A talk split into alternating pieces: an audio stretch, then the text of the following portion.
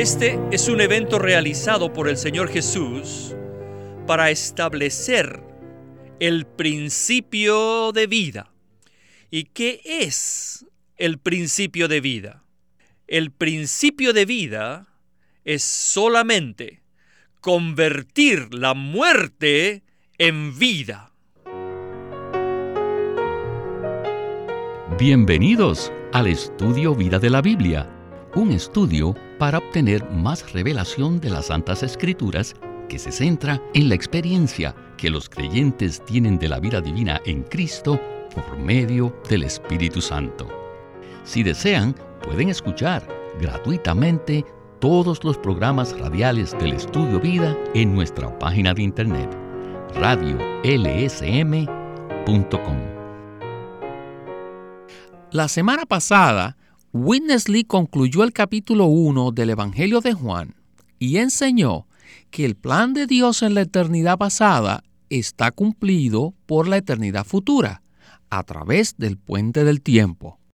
Hoy, Witness continúa el estudio vida con el capítulo 2 de Juan, donde Jesús cambia el agua en vino en la boda de Caná de Galilea, mostrando que el principio gobernante en el Evangelio de Juan es cambiar la muerte a vida. Ahora, con nosotros está Guido Olivares para darnos sus comentarios. Bienvenido, Guido. Es un gusto poder estar aquí nuevamente. Comencemos el mensaje de Witness Lee. El capítulo 1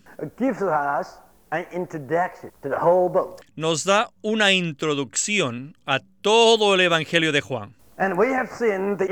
Esta introducción comienza en la eternidad pasada y termina con la eternidad futura. Y en el medio, como ya hemos visto, está el puente del tiempo, en el cual cinco eventos principales ocurrieron a fin de cumplir el propósito eterno de Dios. Esto lo hemos visto claramente.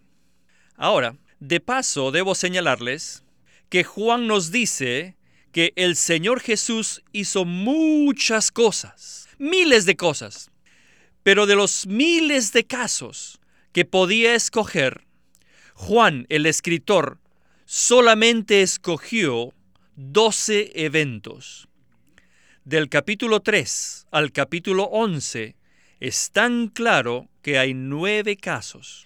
De Nicodemo a la resurrección de Lázaro, hay un total de nueve casos, más el que está en el capítulo 2, que fue el cambiar el agua en vino. Y este es el décimo evento. Y luego tenemos la purificación del templo, que se puede considerar como el onceavo evento. Después tenemos el lavamiento de pies en el capítulo 13 y podemos considerar esto como el doceavo. Después de esto, Juan casi no tocó ningún otro evento, solamente doce. Pero hay otros casos de los cuales Juan escribe, pero los otros evangelios no escriben. Ahora bien, basado en este principio, tenemos que darnos cuenta que lo descrito en el convertir el agua en vino no es un cuento, sino que debe tener un significado especial en el entendimiento espiritual. Este es un evento realizado por el Señor Jesús para establecer el principio de vida. ¿Y qué es el principio de vida? El principio de vida es solamente convertir la muerte en vida. En todo este libro, en todos los casos, el principio es cambiar la muerte a vida. Especialmente es tan claro en el caso de Lázaro, porque Lázaro estaba muerto. No solamente muerto, sino enterrado. Y no solo enterrado, sino que ya tenía cuatro días enterrado. Estaba completamente muerto. Y aún Ajá. Estaba apestando, lleno de muerte, desde arriba hasta abajo, de abajo arriba, de adentro afuera y de afuera hacia adentro, cada tejido, toditito estaba muerto. Y la historia nos dice que cuando el Señor Jesús recibió la información de que Lázaro estaba enfermo, no fue allá. Más bien, se quedó hasta que él estuviese completamente muerto, enterrado y apestando, lleno de muerte. Luego, él vino. Pero ¿a hacer qué? Usted tal vez pueda decir que vino a resucitar a Lázaro. Pero yo, usando el principio de vida, voy a decirles que vino a convertir la muerte en vida. Esta historia de convertir el agua en vino es un caso para presentar el principio de vida, que es el convertir la muerte en vida. Esto es muy, pero muy significativo. Estamos oyendo un mensaje de Witness Lee acerca del capítulo 2 del Evangelio de Juan. ¿Por qué tenemos la necesidad de alegorizar esta historia del Señor convirtiendo el agua en vino? Los escritos de Juan contienen muchas señales. En 2.11 del Evangelio de Juan se refiere al milagro del cambio del agua en vino como el principio de señales que Jesús hizo. Esto es muy importante a todos los milagros que el Señor hizo, Juan los llama señales. Incluso en Apocalipsis 1.1 dice la revelación de Jesucristo, que declaró en señales. Una señal es un símbolo con significado espiritual. Y para entender estos símbolos es necesario alegorizarlos de una manera apropiada, a fin de poder ver la revelación que hay detrás de esos símbolos. En esta primera historia del Evangelio de Juan se nos muestra el principio de la vida, el cual consiste en cambiar nuestra muerte en vida. Este cambio de la muerte en vida es el principio o la norma que se ve en todas las historias o señales del Evangelio de Juan. Ahora regresemos al mensaje de Witness Lee. Open your John to chapter 2. Ahora bien, abran su Evangelio de Juan al capítulo 2. First of all, it says in verse 1 And the third day. Primero dice en el versículo 1, al tercer día. How you count the third day? Dígame, ¿cómo se cuenta el tercer día? Han visto que en el capítulo 1 tienen tres siguientes días, ¿no es verdad? El versículo 29 dice, el siguiente día vio Juan a Jesús que venía a él y dijo, He aquí el Cordero de Dios. Y luego el verso 35 dice, el siguiente día otra vez. Y luego el 43 dice, el siguiente día. ¿Por qué el siguiente día, el siguiente día, el siguiente día en el capítulo 1? Y de repente no dice el siguiente día, sino el tercer día en el capítulo 2. O sea que en el capítulo 2 ya no dice el siguiente día, sino dice el tercer día. ¿Cuántos días siguientes tienen el capítulo 1? O sea que el tercer día en el capítulo 2 no debe ser el tercer día, sino que debe ser el quinto día. El primer día, el siguiente día, el siguiente día y el siguiente día, y luego debe ser el quinto. ¿Cuántos siguientes días hay en el capítulo 1? Tres. ¿No es cierto? Todas las cosas en el capítulo 1 no deben ser del tercer día, porque el tercer día es el día de resurrección. Y el tercer día es mencionado primero aquí, donde Él cambia el agua en vino. Esto es, que las cosas que ocurren en el tercer día significan las cosas que ocurren en resurrección. Así que aquí dice, el tercer día, eso quiere decir en resurrección. ¿Cómo podríamos saber que Jesús vino a personas que son débiles y frágiles? Esto es debido a que el nombre del lugar donde las bodas se celebraron se llamaba Caná, y Caná en hebreo quiere decir caña. Si leemos Isaías 42.3, como otros versículos, veremos que hay muchas referencias que indican esto. También en Mateo 12:20 nos hace una referencia a esto. Entonces podrán ver que en las figuras bíblicas la caña representa a personas débiles y frágiles. Así que cuando Jesús vino a Caná, eso indicó que él vino a personas débiles y frágiles. También mencionaremos que Caná estaba en Galilea y Galilea era un distrito despreciado. Esto también es muy significativo, porque tenemos que saber que todo el mundo está en una situación despreciable. Ahora, todas las personas en esta tierra son exactamente como las cañas, débiles y frágiles. Y Jesús vino a ellos en resurrección. Él vino en resurrección. ¿A qué clase de situación? La ocasión era una boda. Ahora debemos alegorizar otra vez. Primero tenemos que preguntarnos qué es el matrimonio. El matrimonio sin duda es el evento más importante de la vida humana, porque el matrimonio representa la continuación de la vida humana. Si se acaba el matrimonio, ¿qué significa? Esto quiere decir que se termina la vida humana. No habrá ninguna continuación de la vida humana. Así que el matrimonio significa la continuación de la vida humana. Después tenemos que preguntarnos qué cosa es la boda o un banquete de bodas. La boda o el banquete de bodas significa el placer, la alegría, el disfrute de la vida humana. Todo el mundo sabe que una boda es algo que se disfruta. Pero escuchen, todos sabemos que la boda se refiere a algo temporal, y el vino es la cosa principal para el disfrute de las bodas, ¿verdad? Ahora bien, este vino se acabó. Eso significa que el disfrute de la vida humana será terminado. ¿Por qué? Porque la vida humana se acaba.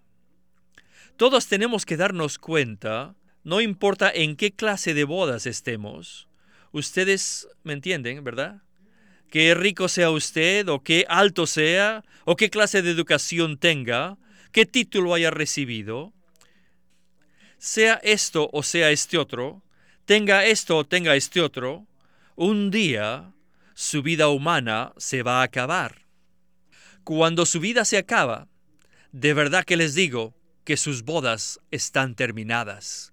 Sus bodas se acabarán y el disfrute se va a acabar. Y esto es lo que pasó en las bodas ese día. Déjenme preguntarles algo. ¿No creen que antes de que el Señor Jesús se fuera a Canaán, Él supo que este vino se acabaría? Y esta es la razón por la cual Él fue allí, ¿no es verdad? Ciertamente el Señor no fue allí como un accidente. El Señor sabía de antemano que el vino se iba a acabar. Y se iba a acabar en Caná de Galilea. Así que Él fue allí para establecer el principio de vida.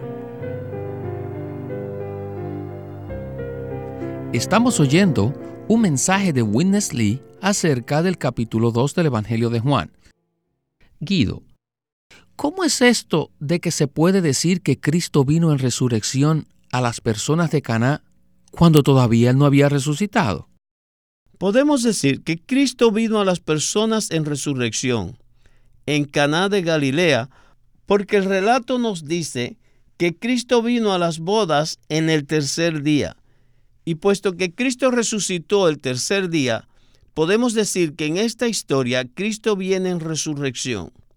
Además, entendemos que aún antes de resucitar, el Señor ya era la resurrección. En Juan 11:25 el Señor declara que Él es la resurrección y la vida. Así que esta persona maravillosa es la resurrección. Todo lo que Él hace, lo hace como la resurrección. Y donde quiera que Él está, allí está la resurrección. Desde el punto de vista divino, la resurrección no es solamente un evento, sino que la resurrección es la persona misma de Jesucristo. Por tanto, todo lo que el Señor Jesús hizo en el Evangelio de Juan es la aplicación de sí mismo como la resurrección. Amén. ¿Puede explicar más del significado del vino que se acaba en el banquete de bodas? El jugo de la uva es por supuesto la vida misma de la uva, lo cual representa nuestra vida humana. El hecho de que se acabó el vino en la cena de las bodas significa que el disfrute de nuestra vida humana se acaba. Todas las cosas de la vida humana terminan, pero alabado sea el Señor que la vida de Cristo, la vida divina, jamás se acaba. No se acaba porque es Cristo mismo y Él vive en nosotros como la vida divina. La vida de Dios, la vida increada, la vida eterna, indestructible, la vida que es inmarcesible, la vida que no se marchita, es una vida interminable, una vida que no se acaba.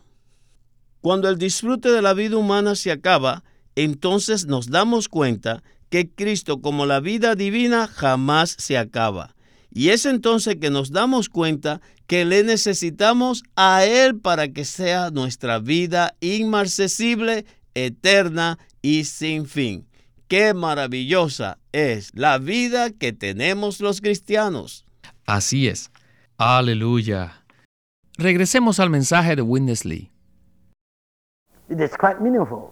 Este principio de vida tiene mucho significado. The Lord did something.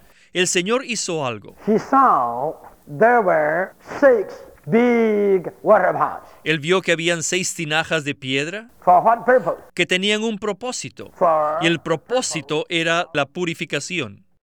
Esta era una práctica de la religión judía, porque saben que los judíos antiguos les gustaba lavarse todo el tiempo para estar limpios y puros en la adoración de Dios. Pero el Señor Jesús les dijo a esta gente que llenasen las tinajas con agua hasta el borde. ¿Qué significa esto? Simplemente significa que los seres humanos están llenos de muerte. Seis tinajas significan el género humano, que fue creado en el sexto día. Llenad estas tinajas de agua significa que el género humano está lleno de muerte. Aquí, en este caso, el agua no significa vida, sino más bien significa la muerte. En tipología, en la Biblia, el agua significa dos cosas. Una es muerte, tal como en Génesis 1, donde el agua no significa nada de vida, sino más bien de muerte. Otro ejemplo es el agua del bautismo, donde el agua no significa tampoco nada de vida, sino más bien de muerte. Así es que aquí el agua no significa la vida, sino más bien significa la muerte. ¿Y qué son las seis tinajas que están llenas de agua? Esto quiere decir que todos los seres humanos están llenos de muerte. Y después el Señor Jesús, que es tan maravilloso, Él convirtió esta agua de muerte en vino. Y este milagro no solamente nos muestra que el Señor Jesús era uno que llama lo que no es como si fuese, sino que también muestra que el Señor Jesús puede cambiar la muerte en vida. Ahora queremos aplicar este principio a nuestras experiencias. Muchas veces, aún con las familias cristianas, con la esposa cristiana y con el esposo cristiano, a veces pueda que lleguen a un punto tal que su vino se acaba. Hablando literalmente, ellos no pueden seguir adelante en su matrimonio. Pero si ellos le abren su ser al Señor Jesús, el Señor Jesús entra y cambia esa agua de muerte en vida. El Señor ha hecho muchas cosas como esta. ¿No es así? En muchos matrimonios Él ha hecho este cambio. Él convirtió el agua de muerte en vida. Que a pesar de qué clase de situación o qué serio sea su caso, si usted le entrega el caso al Señor Jesús, Él hará lo mismo con usted. Él convertirá su situación de muerte a una situación llena de vida. Un último punto que queremos mencionar aquí es este. Aquí dice que este es el principio de señales. En la Biblia, todo lo que se menciona primero establece el principio de todas esas cosas. Así que la primera señal es convertir algo de muerte a vida. Y este es el principio de todas las señales. Todas las señales que el Señor Jesús hizo estaban en el mismo principio, esto es, de convertir la muerte en vida. ¿Y cómo se puede decir que el hombre o la humanidad está lleno de muerte? En primer lugar, todos aquellos que no han recibido a Cristo como su vida están muertos a los ojos de Dios. Efesios 2.1 nos dice que antes de creer en Cristo, todos estábamos espiritualmente muertos. Dice, vosotros estabais muertos en vuestros delitos y pecados. Nuestro espíritu fue amortecido por la caída del hombre y por lo tanto perdió su capacidad de tener contacto con Dios. Perdió la capacidad de participar de Él y de vivirle como su vida. En esta historia, el Señor ve la necesidad en las bodas de Caná y les pide que llenen las tinajas de agua hasta el borde y eran las vasijas que se usaban para la purificación. Así que aquí el agua con la que se llenan las tinajas era un símbolo de aguas de muerte, como las aguas del diluvio o del mar rojo que representan lo mismo. También las aguas del bautismo representan lo mismo. Así que el Señor les dijo, llenad las tinajas de agua. Esta es la situación del hombre creado. Es por eso que el hermano Lee dijo que el hombre está lleno de muerte hasta el borde. ¿Quisiera compartir usted algo más? Claro, también tenemos que ver que el número 6 representa al hombre creado como un vaso, una vasija para contener a Dios. Sabemos que el hombre fue creado en el sexto día y que fue creado a la imagen de Dios con la intención de que Él recibiera a Dios como su contenido y como su vida. Es por eso que el hombre sin Cristo está vacío. Debido a que fue creado para contener a Dios, fue hecho un vaso para ser lleno de Dios. Pero en realidad lo que pasa es que el hombre escoge otras cosas en vez de Cristo y entonces se llena de muerte y se llena hasta el borde. Pero eso le brinda al Señor una oportunidad maravillosa de cambiar la muerte en vida. ¿Podría compartir más de la aplicación del principio de convertir la muerte en vida? Witness Lee indicó en el mensaje que esto se puede aplicar a nuestra vida familiar y a nuestras relaciones con otros o con los hermanos y hermanas en la iglesia. A veces hay tiempos de muerte en nuestra vida conyugal o familiar, pero no importa cuál sea la situación, el Señor puede convertir el agua en vino. Él puede cambiar cualquier situación de muerte, cualquier situación negativa en vida para que Él sea expresado y glorificado. Amén. Hermano Guido, realmente nos hemos sentido muy contentos de que nos haya acompañado una vez más aquí en el programa. Gracias por haberme invitado de nuevo.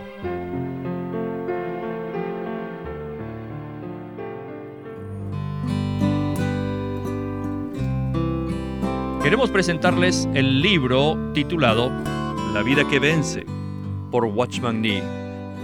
Apoyándose en la palabra de Dios, él examina la condición derrotada de los creyentes y presenta una revelación del Cristo victorioso y vencedor a fin de conducir al lector a experimentar la victoria de Cristo de una forma personal y cotidiana. La vida que vence concuerda con la verdad, está llena de esperanza y lleva al lector a una consagración renovada. La vida que vence por Watchman Nee. Watchman Nee llegó a ser cristiano en la China continental en 1920, a los 17 años de edad, y ese mismo año comenzó a producir sus primeros escritos. En casi 30 años de ministerio se demostró claramente que él era un don especial que el Señor dio a su cuerpo con el fin de adelantar su obra en esta era. En 1952 fue encarcelado por su fe en Cristo y permaneció en la prisión hasta su muerte en 1972. Sus palabras, sus escritos, continúan siendo una rica fuente de revelación y provisión espiritual para el pueblo cristiano de todo el mundo. Witness Lee nació en 1905 y fue criado en una familia cristiana. A la edad de 19 años fue completamente capturado para Cristo, a quien se entregó incondicionalmente para predicar el Evangelio el resto de su vida. Al comienzo de su servicio al Señor, conoció a Watchman Nee, quien ya era reconocido predicador, maestro y escritor, y con él sirvió en la casa publicadora llamada Librería Evangélica de Shanghai. En 1949, Witness Lee fue enviado por el hermano Ni y sus colaboradores a que saliese del país a Taiwán para asegurarse que lo que el Señor les había dado no se perdiera. Y allí comenzó la obra de predicación y publicación, por lo que también experimentó la abundante bendición del Señor.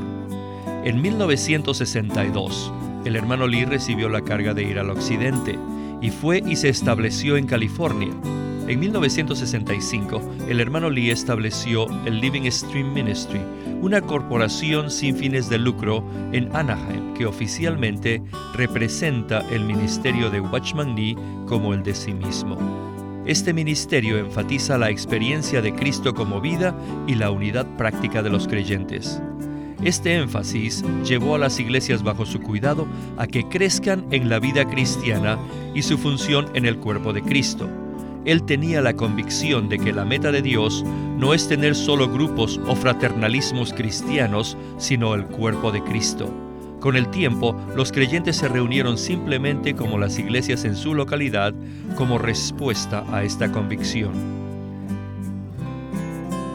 Queremos animarlos a que visiten nuestra página de internet libroslsm.com Allí encontrarán los libros impresos del Ministerio de Watchman Nee y Witness Lee, la Santa Biblia versión recobro con sus notas explicativas y también encontrarán folletos, himnos, varias publicaciones periódicas y libros en formato electrónico.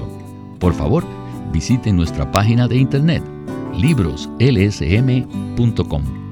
Una vez más, libroslsm.com o llámenos a nuestro teléfono gratuito 1-800-810-1149. 1-800-810-1149.